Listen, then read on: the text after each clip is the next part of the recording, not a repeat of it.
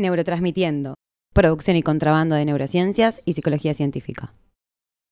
Sonó, sonó, sonó. Me llaman del bar de Moe.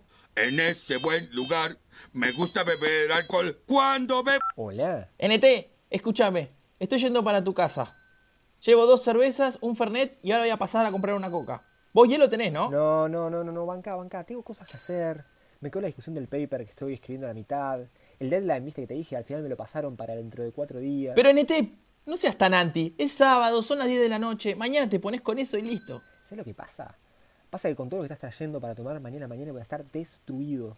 Y viste que te conté que el lunes además tengo el examen, tengo que estudiar. Sabes que el alcohol y la memoria no se llevan muy bien. ¿De qué hablas, NT? A mí el alcohol no me afecta. Yo soy como tu amigo ese Nico de Neurotransmitiendo. Ni resaca tengo. Es más, borracho a veces hago las cosas mejor que sobrio. No, no puedo decir semejante barbaridad. Usted se tiene que arrepentir de lo que dijo. No, no me voy a arrepentir. Bien. En ese caso ya tenemos tema para la conversación de esta noche.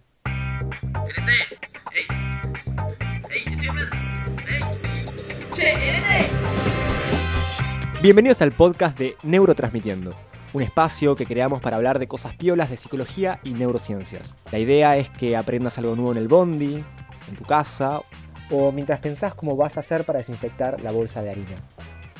Mi nombre es NT y voy a invitar en cada episodio a personas que son cracks en distintos temas para tratar de responder a las preguntas de mi primo Carlos. ¡Salud, primo! En el episodio de hoy vamos a contarles a ustedes y a Carlos sobre los efectos del alcohol. Para eso trajimos a un especialista con quien vamos a tratar de entender cómo nos pega esta droga, porque sí, el alcohol es una droga. Mi nombre es eh, Juan Carlos Godoy, soy psicólogo de formación, eh, tengo una maestría en neurociencias, también soy doctor en psicología por la Universidad Nacional de Córdoba. Eh, soy el director del laboratorio de psicología que queda o está adscrito al Instituto de Investigaciones Psicológicas de la Universidad Nacional de, Córdoba y del CONICET, y soy profesor de la Cátedra de Metodología e Investigación Psicológica en la misma facultad, de Psicología de la UNED. ¿Te acordás, Carlos, por qué empezaste a tomar? Y me daba cuenta que todos en el secundario empezaban a tomar y medio que una cosa llevó a la otra. ¿Vos, NT? Yo no sé si podría decir una sola cosa que me llevó a tomar de pibe. El consumo de, alcohol y otras sustancias es un comportamiento que está multideterminado. Por ejemplo, una variable que tiene mucha influencia es la historia familiar de consumo eh, de, esa persona. Si en esa casa, eh, en esa familia de ese adolescente o de ese joven hay antecedentes familiares de consumo, es un predictor de que probablemente este, este pibe o esta piba también vuelva a consumir alcohol. Eh, otro factor que también está estudiado, por ejemplo, es la, primera experiencia asociada con el consumo de alcohol. Eh, técnicamente, en muchos artículos lo van a encontrar como la edad de inicio. Si bien ha sido un concepto que era muy discutible en su momento, hoy hoy hay mucha evidencia que sostiene que cuanto más baja la, la edad de inicio con la primera experiencia de alcohol, ese es otro factor de riesgo que podría justamente explicar por qué alguien más tarde eh, podría haberse envuelto en consumo de alcohol eh, moderado a problemático, ejemplo. Eh, también hay variables de personalidad que se están estudiando, como la impulsividad, o variables cognitivas, como el tema de la toma de decisiones. hay un montón de variables que están siendo estudiadas. hoy la, fortuna que tenemos, la suerte que tenemos es que muchos de los colegas que están trabajando en estos temas justamente apuntan a, modelos explicativos multicausales, tratando de ver cuál es el peso específico de muchas variables, ya sea de manera directa o indirecta, sobre este comportamiento tan complejo que es el comportamiento de consumo de alcohol. Hay algo de lo que dijo Juan que medio que me quedó dando vueltas por la cabeza. Porque me acuerdo que cuando hablamos en el colegio con mis amigos, siempre íbamos a la casa de Anto, porque sus viejos nos dejaban tomar ahí y hasta a veces nos giraban alguna botella. De hecho, me acuerdo que Anto contaba que su papá le había dado de tomar por primera vez Fernet porque entendía que si lo hacía en contexto controlado era mejor. A mí me parece súper lógico. Lógico en sí parece, aunque hay que ver si hay evidencia sobre esto, ¿no? Lo bueno de la ciencia, primo, es que a veces nos permite llenar los baches que tiene el sentido común. Muchos papás y muchas mamás hoy todavía creen que eh, iniciar en un consumo de manera temprana y supervisada a los adolescentes puede, eh, desde su óptica, ¿no? Eh, hacer que los adolescentes o demoren su consumo o si están decididos a hacerlo, lo hagan dentro de patrones más aceptables, más razonables. Eh, la literatura y los estudios que se hacen en Argentina de, colegas de la propia Universidad Nacional de Córdoba y de, colegas de, otros centros como Nacional de Mar del Plata, eh, señalan claramente que este es un factor negativo, la permisividad de los papás y las mamás en relación al consumo de alcohol no es un buen predictor. Esto también está asociado con otro factor que está muy instalado en nuestra cultura, que es el tema de la, de la previa, la famosa previa. Algo que ha ocurrido en Argentina en los últimos años, que muchas de estas previas están organizadas en las casas de algunos de los chicos, eh, con pleno consentimiento y conocimiento y hasta económico de papás y mamás, que creen que por tener un entorno seguro, nuevamente esta noción de la supervisión, eh, eso hace que se puedan cuidar un poco mejor a los chicos y chicas en relación a su consumo de alcohol. Lamentablemente, el fenómeno de la previa o sus equivalentes en otras culturas, en España se llama botellón, por ejemplo, eh, es uno de los elementos que se toma como factor eh, de riesgo. es un aspecto negativo no hay ningún organismo de salud y claramente no hay académicos que apoyen, que vean bien ese, tipo de, de comportamiento de papás y mamás en relación al consumo de alcohol o de otras sustancias. ¿Eso quiere decir que el papá de Anto estaba haciendo que tome más? Bueno, no, no es por culpa del papá en sí, pero sí es una de las variables que hacen aún más peligrosa una conducta que es bastante común en adolescentes, aunque en jóvenes en general también, como lo es el consumo episódico elevado. Con respecto a las, a las características del consumo de alcohol en los adolescentes, en general, casi todos los estudios, tanto los realizados en Argentina como los que se realizan en otras partes del mundo, coinciden en señalar que hay un patrón prototípico que, sobresale en este momento del desarrollo, que es lo que se llama consumo episódico elevado de alcohol. Eh, esto que parece un poco complejo, en realidad refiere a algo muy sencillo, es consumir una gran cantidad de alcohol en un periodo de tiempo muy corto. Y este, obviamente este tipo de consumo es un consumo muy complejo en cuanto a las consecuencias que tiene porque puede derivar en un gran abanico de resultados. En casos más extremos, una persona que, un adolescente que consume de esta manera podría perder la conciencia o incluso hasta eh, hay, casos registrados de, personas que han fallecido de consumo. Ese es el consumo prototípico de la, de la adolescencia, consumir grandes cantidades de alcohol en periodos cortos de tiempo. No obstante, en este rango de edad también encontrás los patrones de consumo de alcohol que puedes encontrar en otros momentos del desarrollo. Hay consumidores moderados, hay consumidores pesados, esto es decir, consumen mucho alcohol pero repartido en, la semana, no hacen esto de, consumir en una sola ocasión una gran cantidad de alcohol. Y hay ostemios también, pocos, pero también hay. O sea que tenés cubierto casi todos los perfiles eh, posibles de consumo de alcohol, eh, pero el patrón prototípico es este, el consumo elevado episódico de alcohol. Definitivamente cuando haga la próxima previa le voy a poner evento de consumo episódico elevado de alcohol. Parece una pésima decisión de marketing para tu fiesta, pero hablando de toma de decisiones, ¿cómo crees que puede llegar a afectar el consumo de alcohol? Ya te dije, Nete, a mí el alcohol me pega siempre para bien. Y por ahora no tenés ninguna evidencia en contra de eso. El alcohol como sustancia es bastante insidiosa.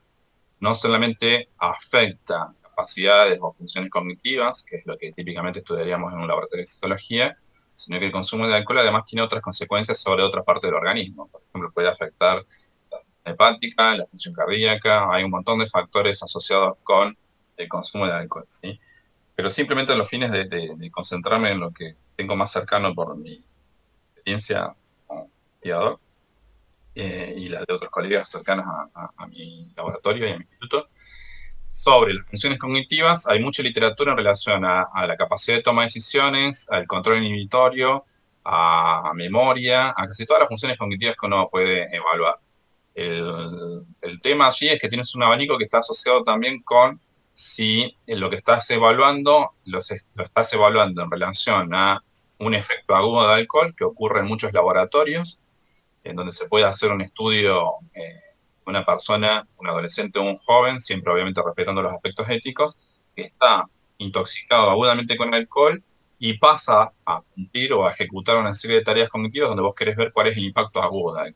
Pero también, por supuesto, hay estudios más de, tipo más eh, descriptivos o, o facto, en donde lo que haces es caracterizar el consumo de un pibe o de una piba y luego les pasas todas las pruebas que quieras. Y entonces podés saber qué relación hay entre el patrón de consumo que manifiestan tener y su desempeño en tareas cognitivas. En general, los adolescentes, eh, en esta última línea ¿no? de, estudios de compacto, los adolescentes que están ubicados o clasificados como bebedores pesados o, bebedores con historia de consumo eh, elevada de alcohol, o bebedores de esta categoría tan particular, que es el consumo episódico elevado de alcohol, en general ellos muestran déficits o deterioros en un conjunto vasto de tareas eh, cognitivas en comparación con abstemios o sujetos controles, que podrían, por ejemplo, tener eh, consumos de moderados a extremadamente bajos. ¿Y no te parece que ya tenés evidencia suficiente? Ni ahí.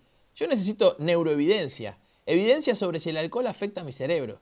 Hasta acá tu amigo solo dijo que nos afecta en nuestro comportamiento. Acordate que las neurociencias suelen tomar una postura que es monista. ¿Qué quiere decir monista? Quiere decir que si hay cambios conductuales, o sea, en el comportamiento de la gente, esto quiere decir que también hay cambios en el cerebro o en el sistema nervioso en general. Así que sin dudas, también hay cambios neurales cuando tomas. El alcohol, cuando es consumido en determinadas cantidades, eh, a largo plazo lo que tiene, a largo plazo, dentro de, esa, dentro de esa intoxicación, lo que tiene es una acción depresora sobre el sistema central. Esa persona puede sentirse somnolienta, con menos reflejos, etcétera, etcétera.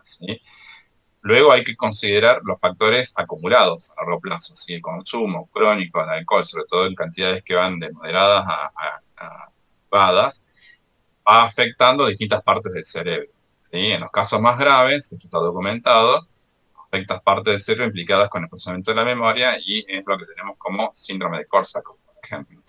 El síndrome de Korsakoff es una posible afección que puede aparecer en personas que muestran un abuso en el consumo de alcohol y que suele afectar a la memoria y el aprendizaje, pero también puede afectar otras funciones.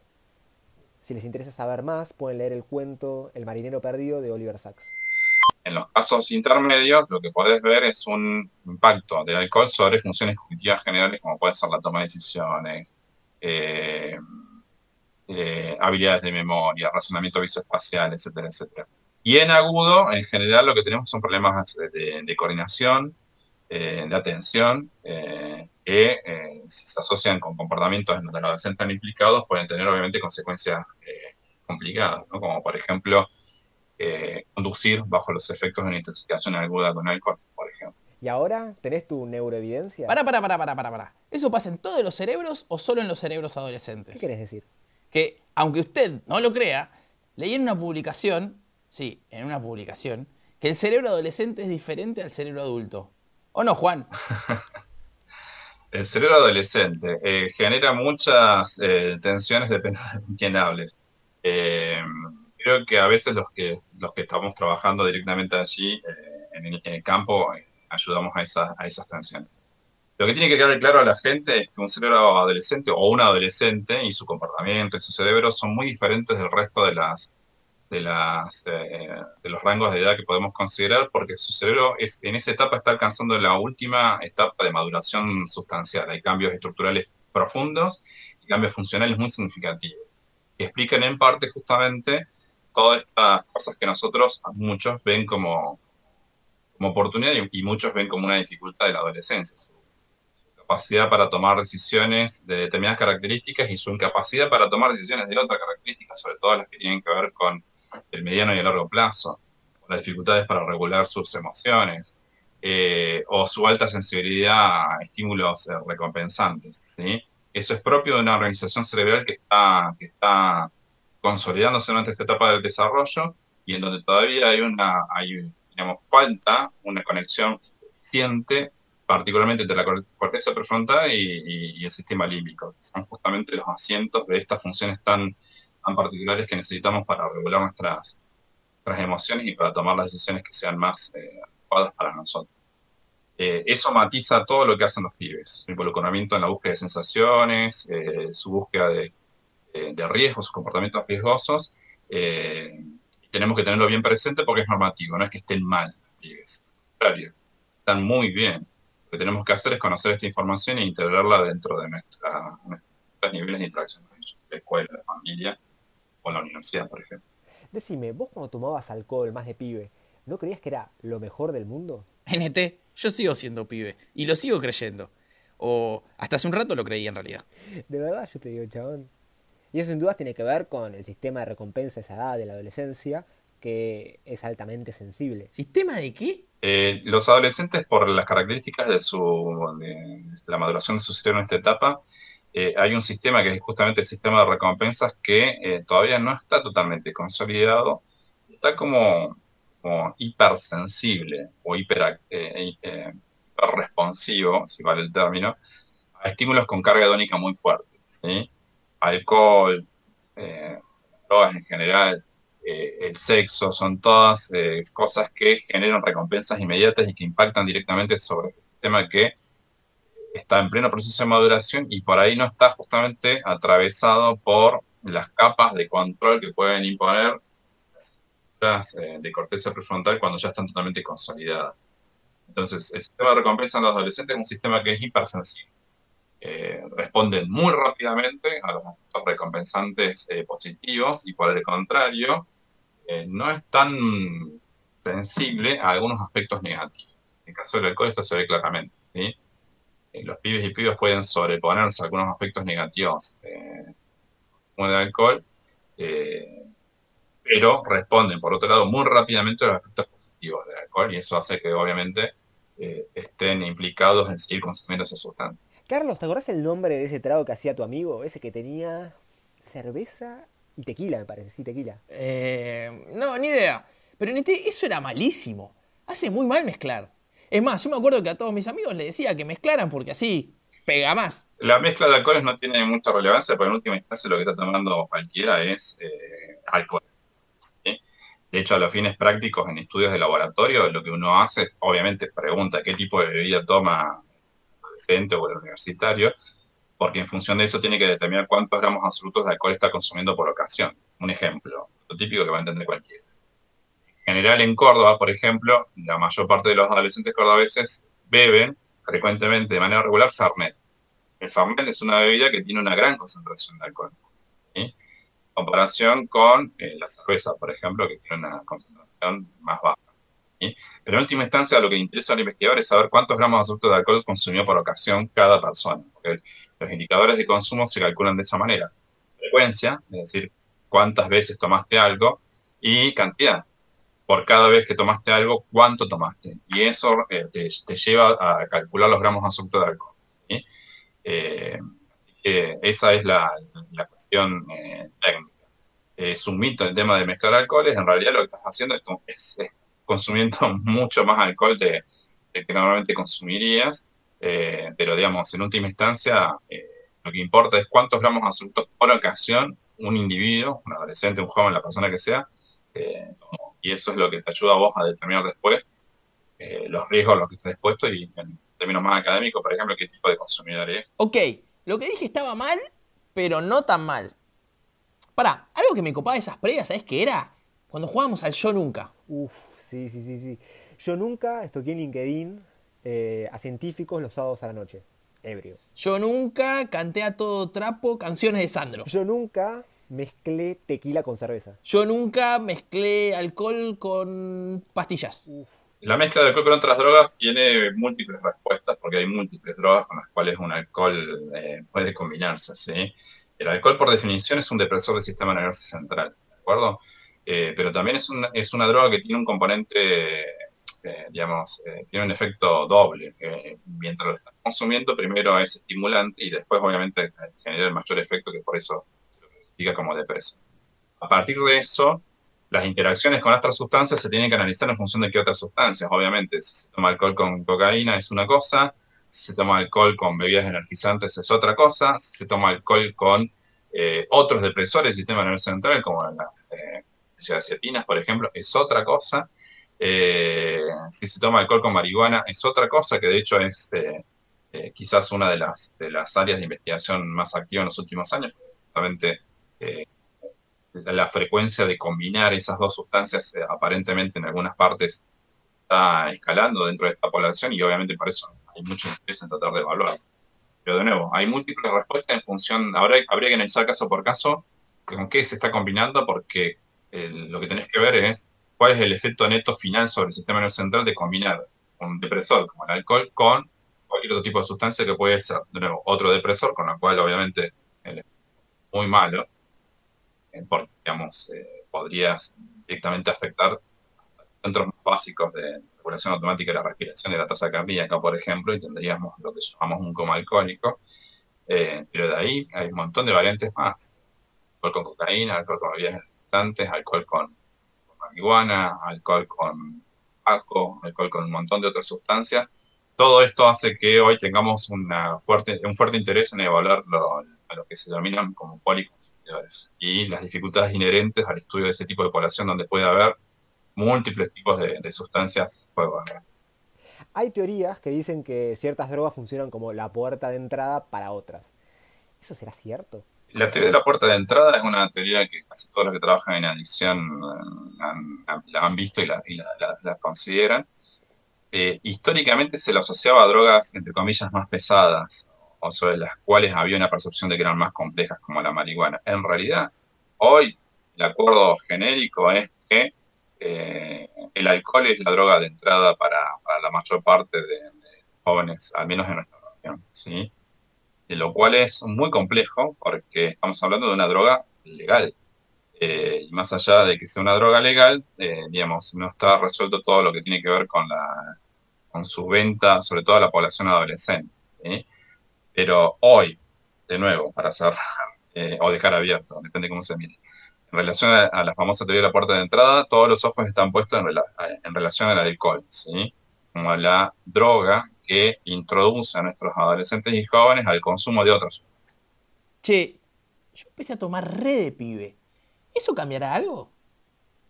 El inicio temprano es predictor de un mayor consumo. Eh, al principio había cierta controversia respecto a este factor, pero hoy no la hay.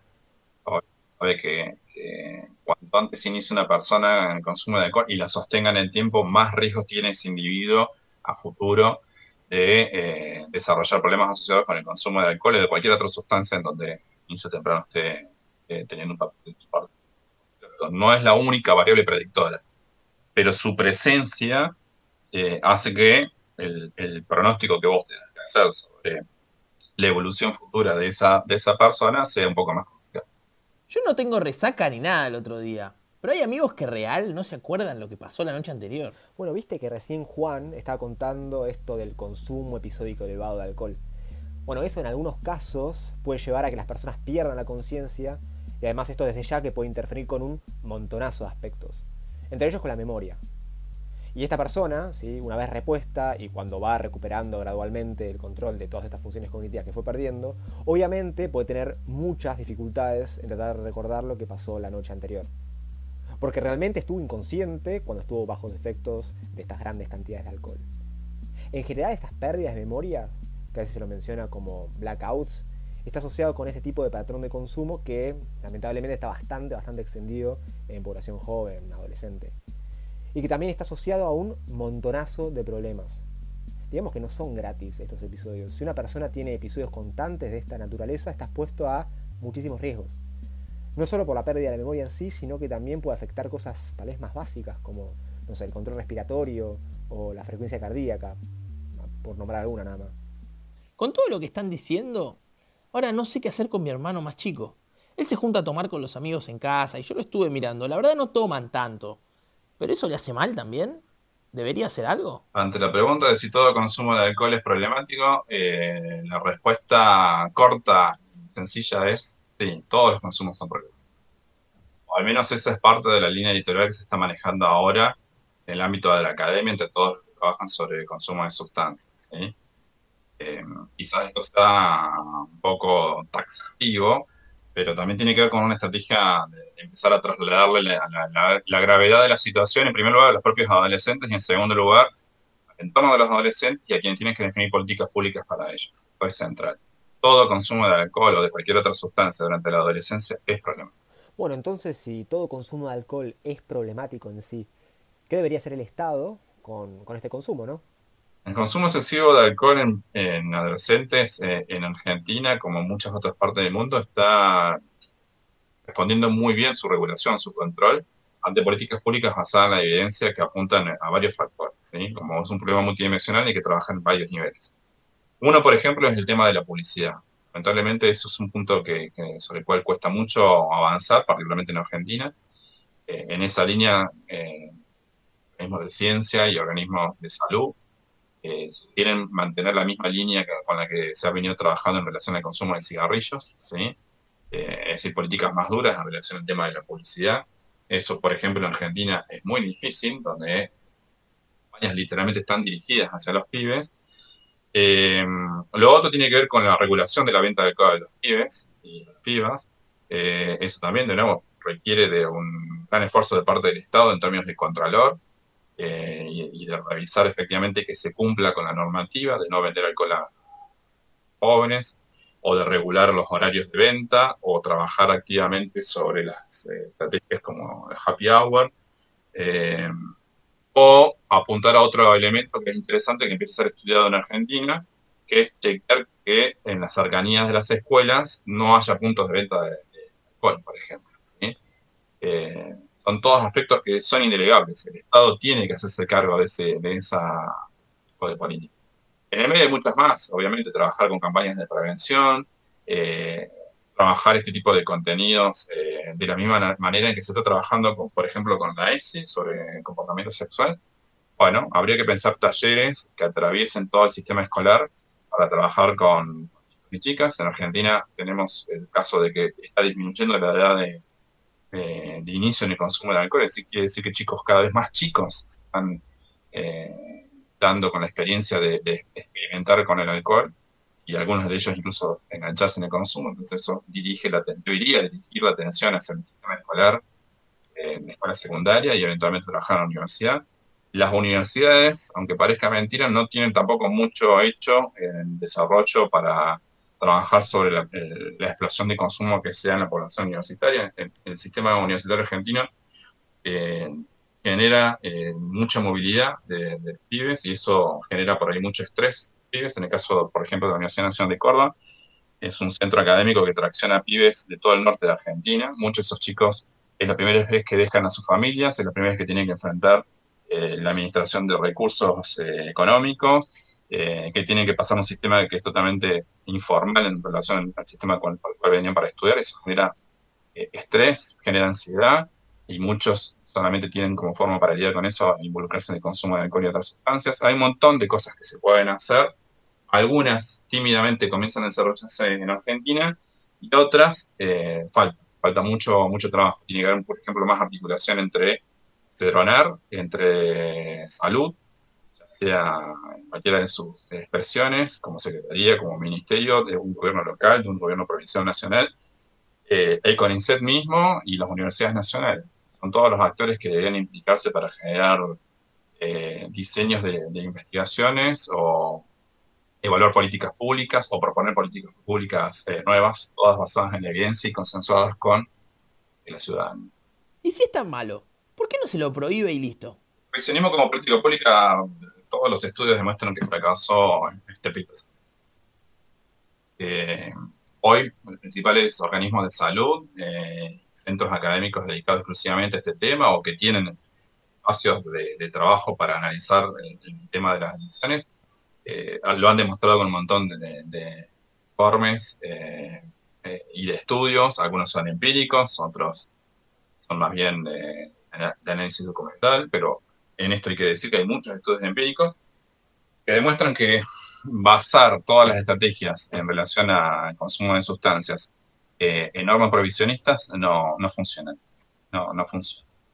en ese abanico hay que irse para el otro lado, estrategias de en la reducción de daño, eh, entendiendo a los consumidores como personas que tienen derechos y sobre las cuales hay que cambiar la, forma de aproximación y de trabajo con ellos, no criminalizando, eh, eh, viendo qué papel más jugado, más implicado puede tener el Estado. En, la región tenemos, por ejemplo, la, la, punta que está tomando, desarrollando el gobierno uruguayo al respecto es un tema sobre el cual no debería haber mayor discusión, pero que lamentablemente en Argentina y en algunos otros países de la región todavía, sobre todo, sobre todo promovido por cuestiones también eh, políticas o ideológicas, eh, sigue dando vueltas. Revisionismo y lo que trae aparejado como el famoso paradigma de, guerra a las drogas, no, no está bueno, no, no ha funcionado bien, ha dejado muchas, eh, y está dejando muchas secuelas negativas en nuestras sociedades en Latinoamérica particularmente,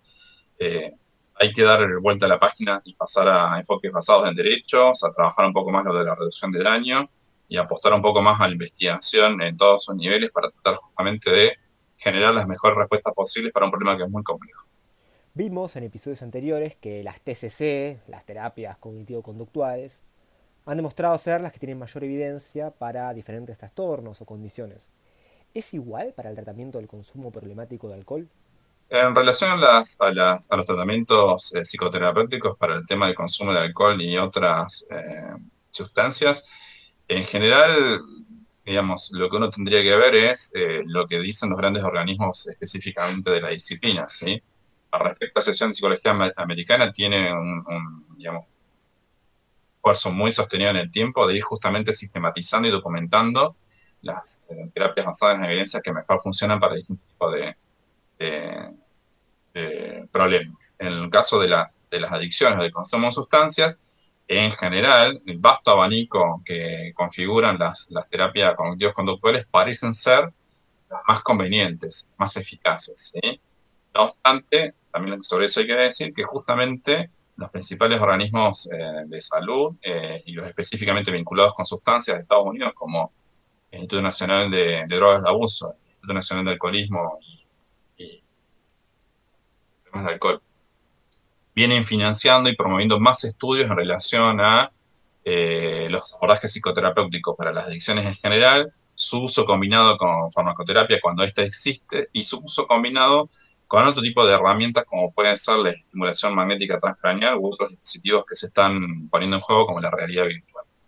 Es un terreno muy dinámico que requiere de, mucho trabajo eh, y que quizás podría suponer una, oportunidad para los, los, colegas en Argentina, que bien son pocos, son muy activos, que se dedican a trabajar en la intersección de la clínica psicológica y la investigación por fuera de Argentina, estas son agendas de trabajo muy, muy ricas. Eh, y si bien, como decía recién, el, vasto abanico, porque hay muchos matices, hay muchas variedades, de lo que llamamos genéricamente como terapias conductuales parecen ser las herramientas más eh, eficaces y eficientes, eh, no hay una respuesta definitiva porque justamente hay mucho interés en saber sobre su uso combinado con otro tipo de, de intervenciones, sobre su mayor o menor eficacia dependiendo de la población. Ahora hay interés en saber si funcionan en mujeres o en varones, si funcionan en población latina o en población de otras características. Eh, y en eso también se hereda un poco las preguntas que típicamente atraviesan la investigación en psicoterapia en general, ¿no? ¿Qué otros factores inciden sobre un, sobre un proceso psicoterapéutico que hacen que para algunas personas funcione y para otras? Excelente. En el capítulo de hoy hablamos de alcohol, su consumo en adolescentes y sus consecuencias. ¿Qué hace? Chabón, esa es mi línea, ¿lo sabes? Déjame algo de protagonismo, Nete, en el capítulo de alcohol es para mí. Buah. Decís eso y encima no te armaste ni un solo Fernet desde que empezó el episodio. Me parece que a alguien le agarró cosita. ¿Vos me estás jodiendo? Si no tenías hielo, Nete.